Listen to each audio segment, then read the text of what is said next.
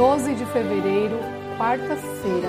A meditação de hoje tem como tema pesar. Portanto, meus amados irmãos, mantenham-se firmes e que nada os abale. Sejam sempre dedicados à obra do Senhor pois vocês sabem que no Senhor o trabalho de vocês não será inútil. 1 Coríntios 15, 58. Era um dia de sábado. Eu estava na porta da igreja quando um homem embriagado passou na frente. Ele andava devagar para evitar a queda. Sua aparência hum, não era boa. Logo o reconheci. Chamei pelo nome e ele parou e voltou. Cumprimentei-o com um abraço sincero e o convidei para entrar. Ele falou que seria melhor deixar para outra ocasião, porque estava sujo, mas eu insisti. Ele concordou. Entramos e a escola sabatina já havia iniciado. Alguns observaram o estranho que entrava pela porta atrás de mim, mas fiz um sinal de que era meu conhecido.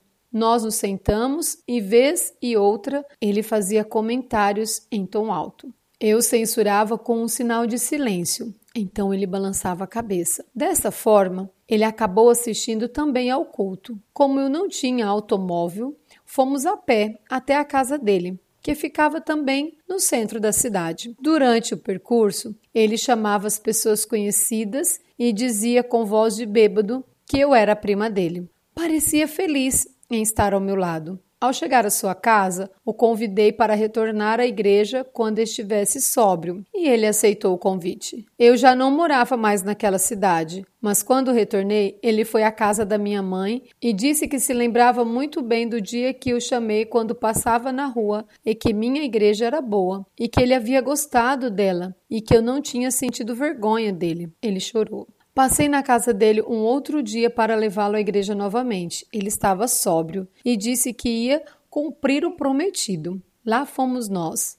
Na igreja, ele encontrou um ex-amigo de bar convertido. Sempre pensei nesse primo e orei por sua vida. Ele perdeu a mãe muito cedo. Foi criado pela avó, que também faleceu. Depois perdeu o pai e o irmão mais novo em um acidente automobilístico. Ele mesmo passou por inúmeros acidentes que deixaram cicatrizes no corpo e no coração. Certa tarde, sua vida se findou. Isso me fez refletir. O que quero guardar é a imagem de um homem belo conversando com uma menina de nove anos, dizendo que era para ela estudar e dando-lhe balas em um encontro de família.